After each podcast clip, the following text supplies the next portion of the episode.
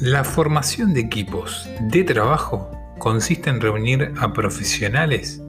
con distintas habilidades con el objetivo de cumplir con los objetivos propuestos.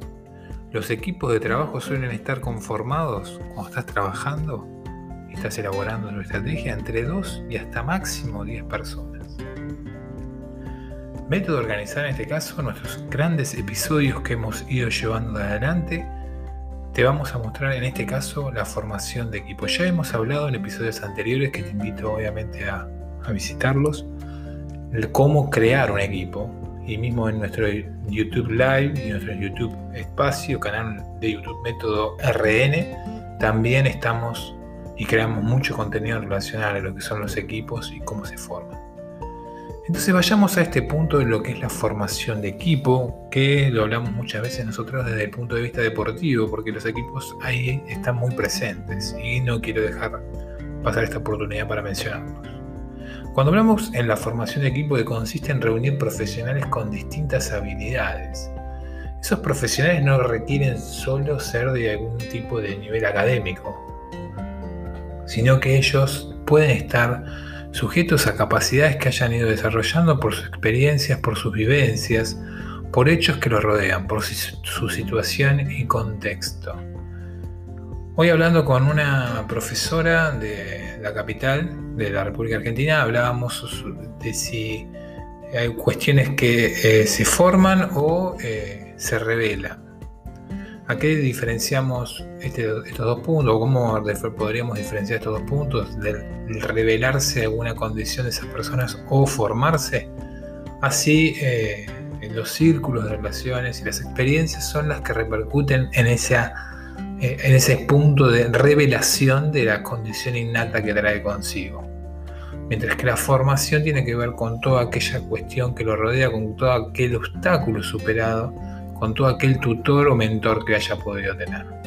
Es por eso que en la formación de equipo y en reunir esos profesionales, esas personas, me gusta decir a mí, personas que eh, tienen diferentes eh, sentimientos, diferentes maneras de ver, las maneras de ver las resoluciones de los problemas o de las situaciones que se presentan, eh, nos presenta esta definición o esta, este aspecto, este punto que tocamos, de tal manera que nos, define el objetivo y nos define el profesional si es acorde para la formación de ese equipo. Cuando continuamos con el objetivo de cumplir alguna, algún aspecto, algún punto, una meta, una visión, una misión, los equipos en la mayoría de las ocasiones, sean equipos de alguna disciplina deportiva, sean equipos que se formen para alguna área deportiva o sean equipos que estén en alguna, algún punto gerencial, en la mayoría de los casos están trabajados y están formados para eh, proponernos eh, diferentes objetivos, diferentes metas, sea ganar partidos, sea ganar campeonatos, sea cumplir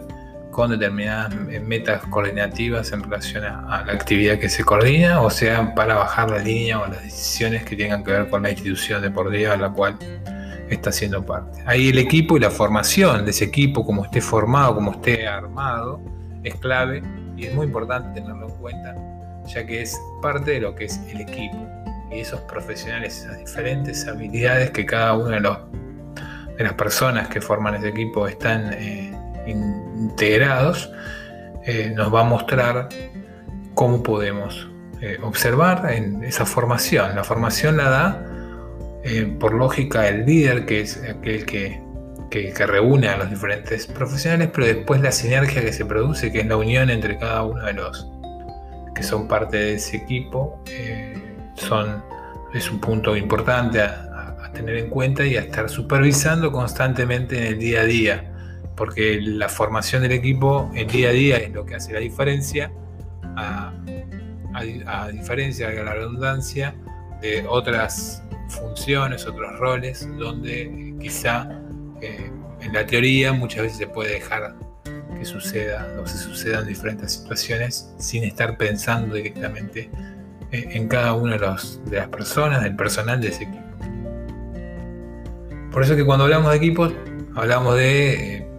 pueden ser equipos que no sean más de 10 personas. ¿Y por qué decimos esto? Porque se diluye mayormente el trabajo en equipo y la formación de ese equipo. hay que conformar de acuerdo a estudios que dan las diferentes eh, eh, estudios hechos por empresas exitosas como son Google, Starbucks, mismo la empresa Coca-Cola y los después yéndonos para lo que son los equipos deportivos, entendiendo obviamente las actividades que son más amplias, pero, pero mayormente se, se menciona que en la toma de decisión deben ser 2 a 10 personas las que estén a cargo de las tomas de decisiones en relación a ese equipo. Obviamente que un equipo más amplio eh, habrá gente que cumpla un rol diferente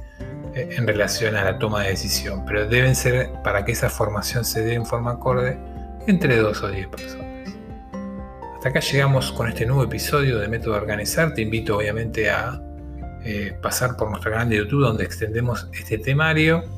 y obviamente nuestra plataforma www.metodoorganizar.com. Te mando un saludo.